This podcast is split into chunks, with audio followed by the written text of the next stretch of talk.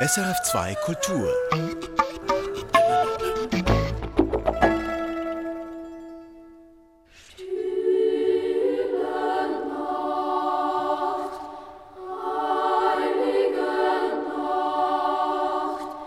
Die Geburt Jesu ist eine sehr, sehr schöne Legende. Sehr schön.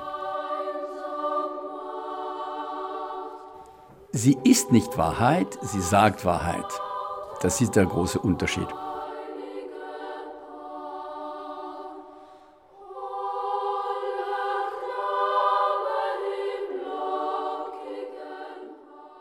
Was können wir über den historischen Jesus überhaupt wissen?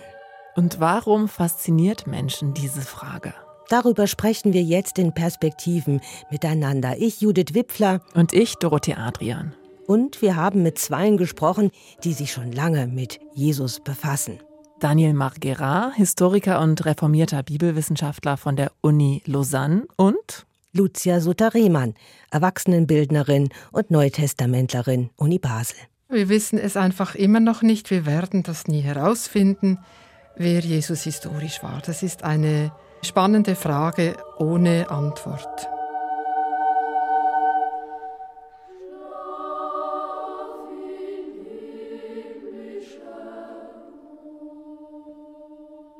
Holder Knabe im lockigen Haar, Dorothee.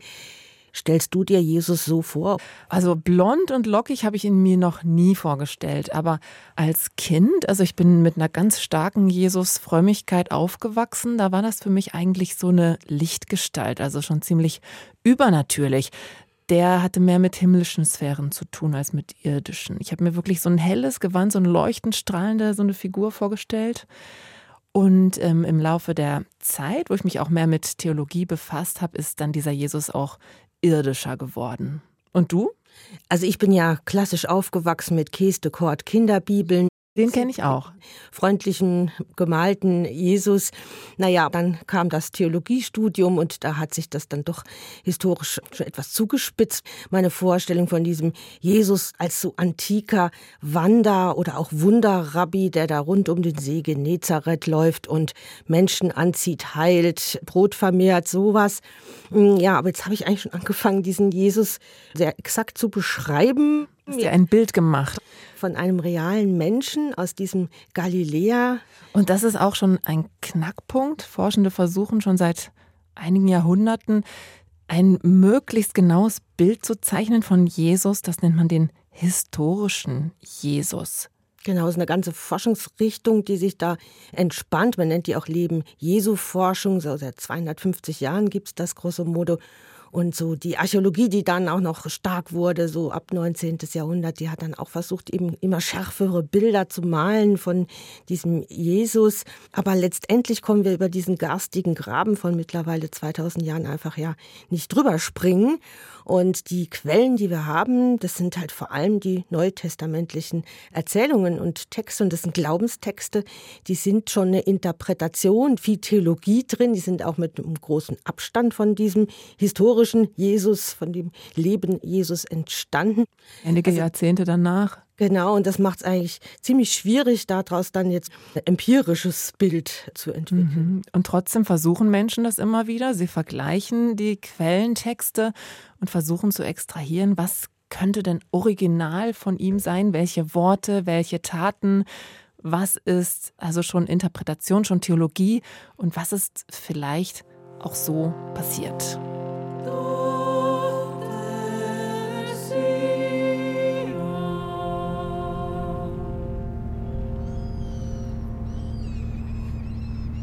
Als ich Daniel Margera besucht habe, der wohnt in der Nähe des Genfer Sees, dann stand ich da am See und ich habe mich gefragt, wie groß ist denn dieser Genfer See im Vergleich zum See Genezareth? Judith, du warst ja schon oft in Israel und der See Genezareth ist auch so ein ganz, ganz wichtiger Ort, der mit Ursprüngen zu tun hat. Wie groß ist der? Der ist viel kleiner als der Genfer See. Nur ein Viertel würde der füllen vom Genfer See, ist aber total wichtig bis heute als das größte und einzige Süßwasser, also Trinkwasserreservoir in dieser ganzen Region. Und dieser See, der kommt in ganz vielen biblischen Geschichten vor. Ist wie eine Kulisse. Das ist die Kulisse und da treten alle wichtigen Figuren auf. Nur zum Beispiel Maria aus Magdala, eine Stadt mit Turm und befestigtem Hafen, da wurde Handel getrieben. Dann gibt es die Erzählungen von den Fischern. Oder er stillt auch den Sturm. Auf dem See. Und er läuft über das Wasser. Er läuft über das Wasser, er predigt am Wasser, er tut Brot vermehren dort, wird da geteilt all das erinnern noch bis heute auch so Jesus Trail und solche Sachen. Also da kann man dann da rumlaufen und quasi in den Fußstapfen Jesu laufen und das hat eine große Faszination, weil man halt wirklich das Gefühl hat, man ist jetzt in der Kulisse der Jesus-Geschichte oder der, der Evangelien. Ja, also man, man reist zu dem realen Ort, um vielleicht den realen Jesus zu finden. Ich habe mich gefragt, ist das vergleichbar, diese Reisen dorthin an die Ursprungsorte, sind die vergleichbar mit dieser Forschung, mit der Suche nach einem historischen Jesus? Durchaus, also ursprünglich waren es ja mal Pilgerreisen, also der älteste Pilgerbericht übrigens auch vom See Genezareth, Galiläa, der kommt ja von einer Nonne Egeria in der Spätantike. Also das hat die Menschen schon immer dahin gezogen, zu gucken, wo war das, den Ort der Geschichten zu haben. Der Versuch, diesen Jesus irgendwie doch fast. materiell fast mhm. äh, zu fassen. Ich glaube, das ist so die, die Faszination und äh, das beschreiben ja auch viele Menschen, dass sie einfach dort berührt sind, an diesem Ort zu sein. Und ein Höhepunkt ist dann der Besuch der Grabeskirche, aber eben auch der Geburtskirche der angeblichen in Bethlehem. Weihnachten. Und ich habe Daniel Margera, den Bibelwissenschaftler und Historiker, gefragt, wie historisch ist denn diese Top-Story des Christentums, die Weihnachtsgeschichte? Historisch kann man nichts über dieses Geheimnis sagen. Historisch nichts. Also erstmal enttäuschend, wenn man doch da eigentlich gerne zu diesem Ursprung hin möchte. Er sagt, man kann historisch nichts sagen, außer einer Sache. Also diese Geburt war eine unehrlich, unehelich. also uneheliche Geburt. Und im Markus-Evangelium liest man, dass die Einwohner von Nazareth sagten, er ist der Sohn Marias. Das ist ganz, ganz anormal weil damals immer eigentlich der Vater genannt wurde. Also diese Geburt liegt ziemlich im Dunkeln. Trotzdem, es gibt diese Leben Jesu Forschung und auch Daniel Margera hat gerade sein Buch auf Deutsch publiziert. Jesus aus Nazareth, Heimatloser, Heiler, Poet des Gottesreiches. Er ist sich durchaus bewusst, dass man das nie wird fassen können, wer Jesus war, auch wenn es Forschende gibt, die das versuchen. Es gab zum Beispiel ein Buch, das hieß The Real Jesus. The Real Jesus n'existe pas. Den wahren Jesus gibt es nicht. Historische Forschung sei immer subjektiv, sagt Margera. Existe-t-il une recherche objective du Jésus de l'histoire La réponse est très clairement non, comme Albert Schweitzer au début du XXe siècle l'a magistralement démontré, mais il n'existe aucune recherche objective sur quelque personnage historique que ce soit. Ça n'existe pas. Parce que quand un historien se met au travail, l'historien lit des documents. Et sa lecture, elle est marquée par sa culture, par ses connaissances. Sa lecture sera de toute façon subjective. D'autre part, les documents qu'il utilise ne sont pas des documents objektiv, mais marqués déjà par la Subjektivität des Historiens anciens. Er sagt also, sowohl der Forschende heute ist subjektiv, aber die Quellentexte sind es auch. Und er erwähnt Albert Schweitzer, Judith. Genau, Albert Schweitzer, der hat ein Leben Jesu Buch eben geschrieben, vor 100 Jahren war das, und da hat er so alles zusammengefasst, was historisch geforscht worden ist. Und er kommt dann zum Schluss der Albert Schweitzer, dass das im Prinzip alles gar nichts bringt, dem historischen Jesus wirklich näher zu kommen, weil alle diese Werke, Bücher, Projektionen sind mehr über die Autorinnen, Autoren Aussagen als über Jesus selbst.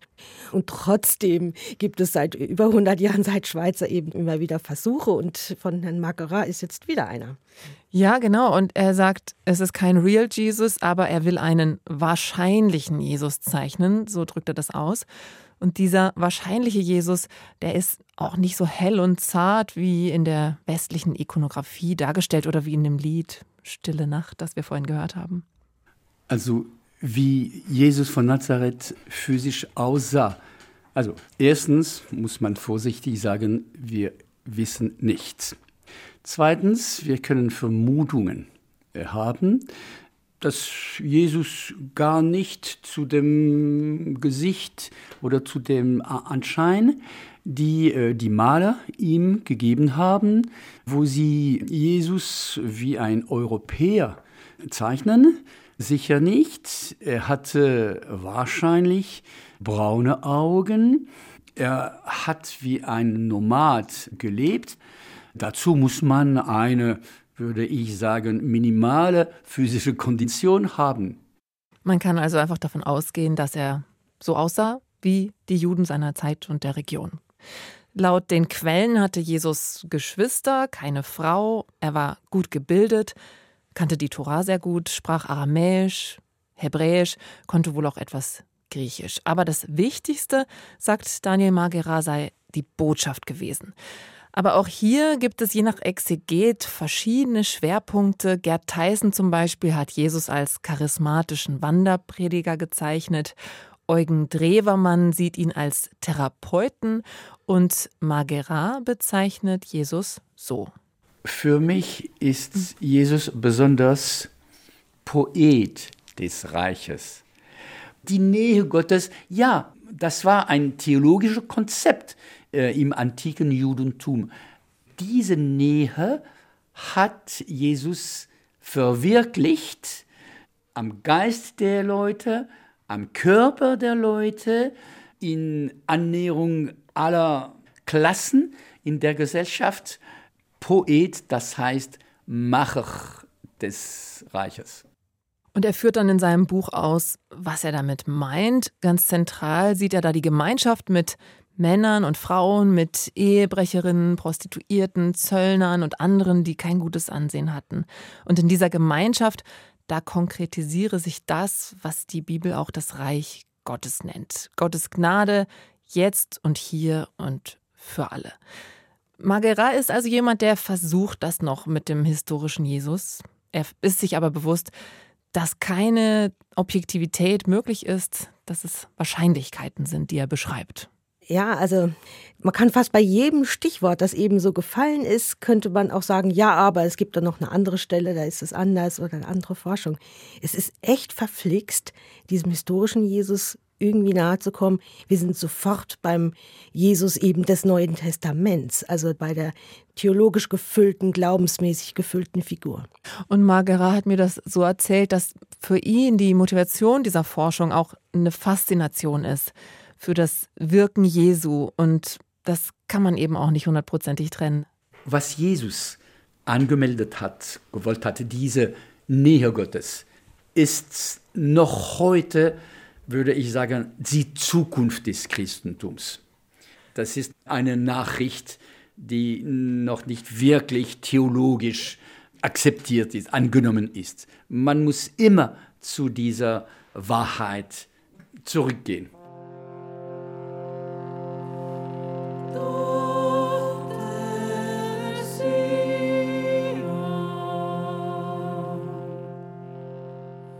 Judith, du hast dich mit Lucia Sutter-Rehmann getroffen. Neutestamentlerin, feministische Theologin. Und sie hat einen ganz anderen Blick auf diese Fragen. Ja, Lucia Sutter-Rehmann meint, dass so unsere Fragen, wer war jetzt dieser Jesus genau, welche Haarfarbe hat er gehabt, ist er verheiratet gewesen oder nicht, dass diese Fragen die Evangelien selber, also unsere wichtigsten Quellen über Jesus, gar nicht interessieren. Das war so nicht im Interesse dieser Evangelien wissenschaftlich gehen wir historisch da auf etwas zu, was die Evangelien uns einfach nicht sagen wollen. Das ist jetzt keine Grundkritik an der historisch-kritischen Forschung, also ganz im Gegenteil. Lucia Soter-Rehmann kritisiert nur einfach diesen Fokus auf die Person Jesus, also diesen Versuch, Jesus so bildlich rekonstruieren zu wollen. Aber es geht ja auch bei dieser Forschung darum, herauszufinden, was hat er denn gesagt und was wurde ihm zugeschrieben. Findet sie das auch illegitim, diese Frage? Lucia Soter-Rehmann steht so in der Tradition der sozialgeschichtlichen Forschung. Also da geht es darum, die Lebenswelt, die Umwelt, die Menschen rund um Jesus, die mit Jesus waren, besser zu verstehen, was die geplagt hat, worunter die gelitten haben. Jetzt konkret die Besatzung durch die Römer zum Beispiel, der Hunger, der Krieg, der die Menschen damals schwer belastet hatte und wovon die Evangelientexte eben Reflexe sind. das, das trägt sie da ein. Also da geht es sehr wohl um die Botschaft letztendlich. Aber vielleicht nicht so um diesen O-Ton, ne? Also was ist genau jetzt zitathaft, ne? Oder so verstehe ich das dann. Ja, weil das ist ja oft so eine Krux bei der neutestamentlichen Exegese, dass da versucht wird, was ist ein authentisches Jesuswort und was nicht. Genau, und dann scheidet man die Quellen und so weiter und am Schluss weiß man es dann doch, doch nicht, nicht, so genau. Genau, und solche Rekonstruktionsversuche, was er ja nun genau gesagt hat und wer er was, das findet Lucia Soter-Rehmann je länger, je lustloser. Nach 2000 Jahren finde ich das dann auch irgendwie müßig, das andauernd zu machen. Ich habe es für mich persönlich gelernt, das weiß man nicht, wer Jesus war. Punkt.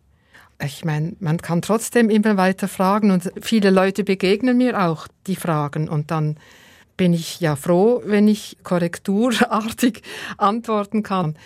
Nein, schau, so, so sicher ist man da nicht. Und wir hören jetzt in das Gespräch rein, das du, Judith Wipfler, mit Lucia Suter-Rehmann geführt hast. Sie ist als kirchliche Erwachsenenbildnerin gewohnt, Fragen zu begegnen, gerade auch Fragen zu Jesus. Hat es Jesus wirklich gegeben?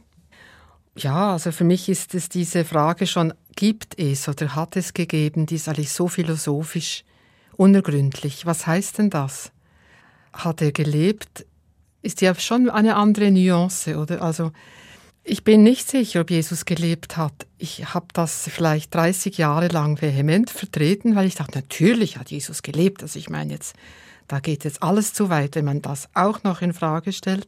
Und inzwischen habe ich mich da irgendwie gelöst von dieser, es muss ihn gegeben haben und denke, ja, es könnte jemanden gegeben haben, aber vielleicht auch einige, vielleicht viele, aus denen dieses Bild dann gewoben ist in den Evangelien. Also gute Leute, jüdische Leute, Frauen und Männer, die an diesem Bild, was wir haben, gearbeitet haben. Und da ist für mich dann nicht mehr so wichtig, ob es den einen gab. Das ist ja geradezu eine, eine ketzerische These, wenn man das von einer traditionellen Theologie oder kirchlichen Lehre aussieht. Aber es macht natürlich Sinn, weil ja diese Texte, die wir haben, die wichtigsten Quellen, das sind die Evangelien im Neuen Testament und die sind sehr unterschiedlich, was die über Jesus erzählen. Sie erzählen zum Beispiel gerade gar nichts darüber, wie er aussah, ob er groß, klein äh, war oder auch wie er gekleidet war. Ich erinnere nur eine Stelle, da ist von den Quasten äh, altmodisch übersetzt an seinem Gewand die Rede. Das wird als Noten vom Gebetsschal Talit gedeutet. Die Gebote sind es ja eigentlich, die symbolisiert mhm. werden. Das ist die einzige Stelle, wo mir jetzt was mit Kleidung und Jesus in den Sinn kommt. Und da hat es eben auch gleich eine, eine sehr theologische, heilsgeschichtliche Bedeutung. Ist das eben genau die Krux? Keine Fotoreportage. Es sind keine Fotoreportagen, nein. Die Kleidung war sicher einfach. Die meisten Menschen haben Hemdkleidung, also ganz einfache Kleidung, die einfach eine Kopföffnung und Armöffnungen hatten, getragen. Das waren jüdische Menschen. Also die Evangelien sind eigentlich jüdische Schriften von jüdischen Menschen geschrieben. Natürlich war Jesus jüdisch. Folglich kann es an seinen Kleidern auch diese Schaufäden, diese symbolischen Fransen oder Quasten gehabt haben. Das ist sehr realistisch. Das ist mir wichtig, gerade an dieser Stelle, dass wir das nie vergessen, dass Jesus jüdisch war. Wir sind mit den Evangelien in, in einem Bereich jüdischer Geschichte vom ersten Jahrhundert. Aber Aussehen und wer war die Person, das war so nicht im Interesse dieser Evangelien. Und wissenschaftlich gehen wir historisch da auf etwas zu, was die Evangelien uns einfach nicht sagen wollen. Also sie wollen uns den Blick Jesu zeigen. Also das ist das, finde ich, Spannende, dass wir lernen, wir Lesenden, Jesus nachzufolgen mit den Füßen und den Augen, zu sehen, wie er sieht. Aber Jesus selbst wird diesem Blick immer entzogen in den Evangelien. Also Beispiel, die Verhaftung Jesu. Vor der Passion wird er auf offener Straße mit vielen Menschen zusammen aufgegriffen, gepackt. Das ist ein gewalttätiger Übergriff des Staates. Aber der Text lenkt völlig weg von Jesus auf einen Jungen, auf einen Teenager, der dabei ist und wegrennt. Das ist das Zentrale an diesem Text. Nicht, wie ging es Jesus, was hat er da genau für Fesseln bekommen, wohin kam er jetzt, in welches Gefängnis. Nix, kein Wort, sondern der Blick Jesu, dem folgen wir bis zuletzt und dieser Blick geht einem jungen Menschen nach, der davonrennt. Die Texte lenken immer weg, durch, durch die Figur Jesus hindurch in die Welt. Und das finde ich wissenschaftlich schon ja, spannender, weiterführender, als sich an einer Figur festzumachen, die von den Texten her gar nicht greifbar sein soll. Ich finde das regelrecht revolutionär, was die Lucia Suter-Rehmann hier sagt. Also erstmal die Idee, dass es vielleicht ein Konstrukt ist aus verschiedenen Personen und wo ganz viele Ideen sich verbinden oder da zusammengeschmolzen werden, das ist erstmal, also diese Bahn ist in meinem Gehirn noch nicht gelegt. Das, äh, das würde ein bisschen Zeit brauchen, aber es ist ein total aufregender Gedanke, aber auch ganz weit weg von allem, was ich bisher gedacht habe. Und das Zweite, nicht so sehr den Blick auf Jesus zu lenken, sondern mit ihm den Blick einzunehmen, finde ich auch. Ähm, das ist fast poetisch, ne? Also ja. den Blick mit Jesus darauf lenken, wo es brennt, wo es wirklich äh, ja. existenziell menschlich wird. Also ein großer Teil der Arbeit von Lucia Suter-Redmund befasst sich auch mit dem Phänomen des Hungers in der Jesusgesellschaft damals. Sie hat ja dieses Buch Wut im Bauch Genau, und was das mit den Menschen macht, was es auch für Traumata bedeutet. Es ist ganz, ganz äh, spannend. Und da habe ich auch noch einen Ausschnitt aus meinem Gespräch mit ihr zu dem Thema, wie der Blick durch Jesus auf diese Hungergesellschaft gerichtet wird. Wenn da die vielen Menschen hungern, dann sehen wir die nur, weil Jesus sie sieht. Jesus nimmt sie wahr als Menschen, die nichts haben, die fast umfallen vor Hunger und handelt dann. Aber auch da, wir sehen gar nicht, was er macht. Er spricht die Leute wieder an und wieder nimmt der Text die Hungernden wahr, die sich in Gruppen setzen, die sich in Beete setzen, pflanzen. Und wir erfahren nicht, was Jesus eigentlich macht, dass die dann zu essen haben. Zuerst fallen sie fast um vor Hunger, dann setzen sie sich und dann essen sie. Der Blick ist auf die Welt gerichtet, so durch Jesus hindurch. Wie eine Ikone, oder dass die Menschen scheinen durch Jesus hindurch. Und ich würde eigentlich die Evangelien eher wie Ikonen lesen.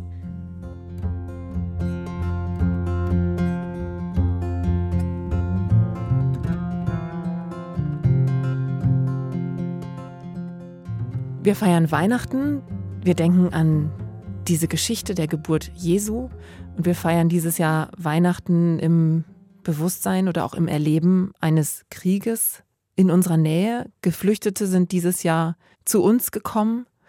In der Lesart von Lucia Suter-Rehmann, da hat das Leben Jesu auch ganz viel zu tun mit all solchen furchtbaren Herausforderungen. Mit der Realität des Krieges zum Beispiel. Und ihre Lesart aktualisiert dadurch auch das Evangelium immer wieder. Wenn ich schaue, eben die Militarisierung, die war im ersten Jahrhundert im jüdischen Land Israel, Palästina damals, dann passt natürlich die Jesusfigur, das Kreuz in alle Kriege hinein, die wir heute kennen. Da werden Menschen zu unzähligen gekreuzigt. Also dieser Blick von zerbombten Städten oder traurigsten Verhältnissen mit dem damaligen Nazarener Nazareth in Beziehung zu setzen, ja, sofort. Und da sind wir leider ganz, ganz aktuell und dann ist dieser Jesus eben auch wieder ganz aktuell. Das ist für mich jetzt eine aktuelle Antwort, ja, die hätte ich vor fünf Jahren noch anders gegeben. Das ändert ja immer wieder. Und nicht einfach zu mehr Wissen, sondern zu anderen Farben ändert das, oder? Also je mehr Menschen aus anderen Ländern zu uns kommen, desto farbiger stelle ich mir quasi auch Jesus vor. Und je mehr ich von Krieg Zusammenhängen weiß, desto mehr sehe ich das Kreuz in Kriegszusammenhängen. So ändert das. Das heißt aber nicht, dass ich die Evangelien jetzt besser verstehe. Ich verstehe sie nur in dieser Zeit jetzt richtig vielleicht. Und in 50 Jahren, 30 Jahren verstehen wir sie wieder anders.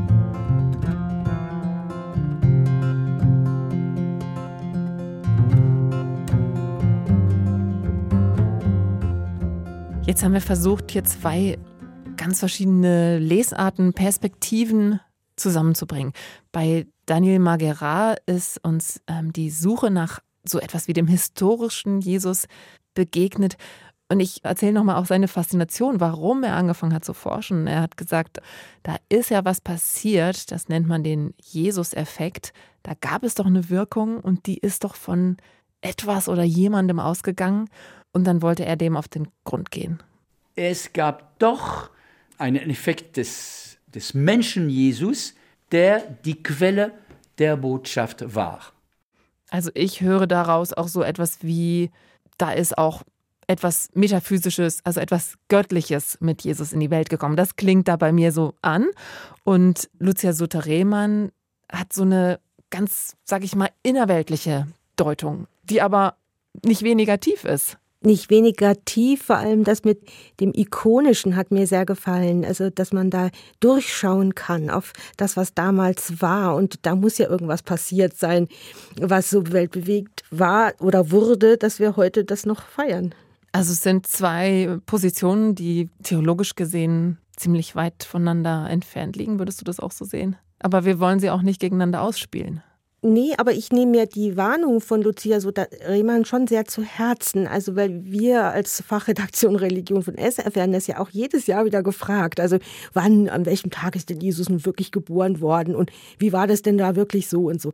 Und das sind ja genau die Fragen, die Sudha Rehmann so schön abgewehrt hat, weil sie sagt, die bringen eigentlich nichts. Die bringen auch nicht die Botschaft und das, was da eigentlich in uns wachgerüttelt werden sollte. Also, sie führen nicht dazu, dass wir der Armut ins Gesicht sehen ansehen, dem Krieg anschauen, die Opfer, die es da gibt.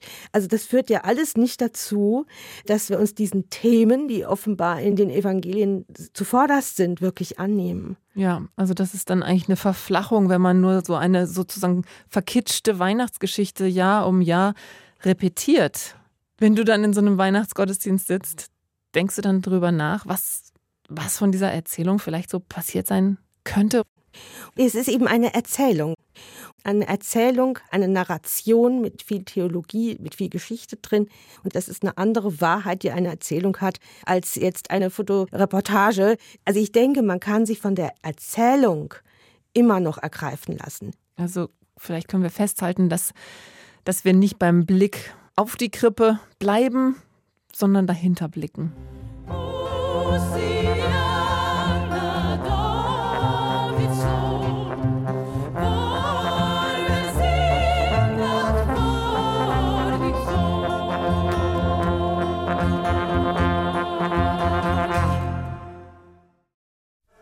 Erfahren Sie mehr über unsere Sendungen auf unserer Homepage srf.ch-kultur.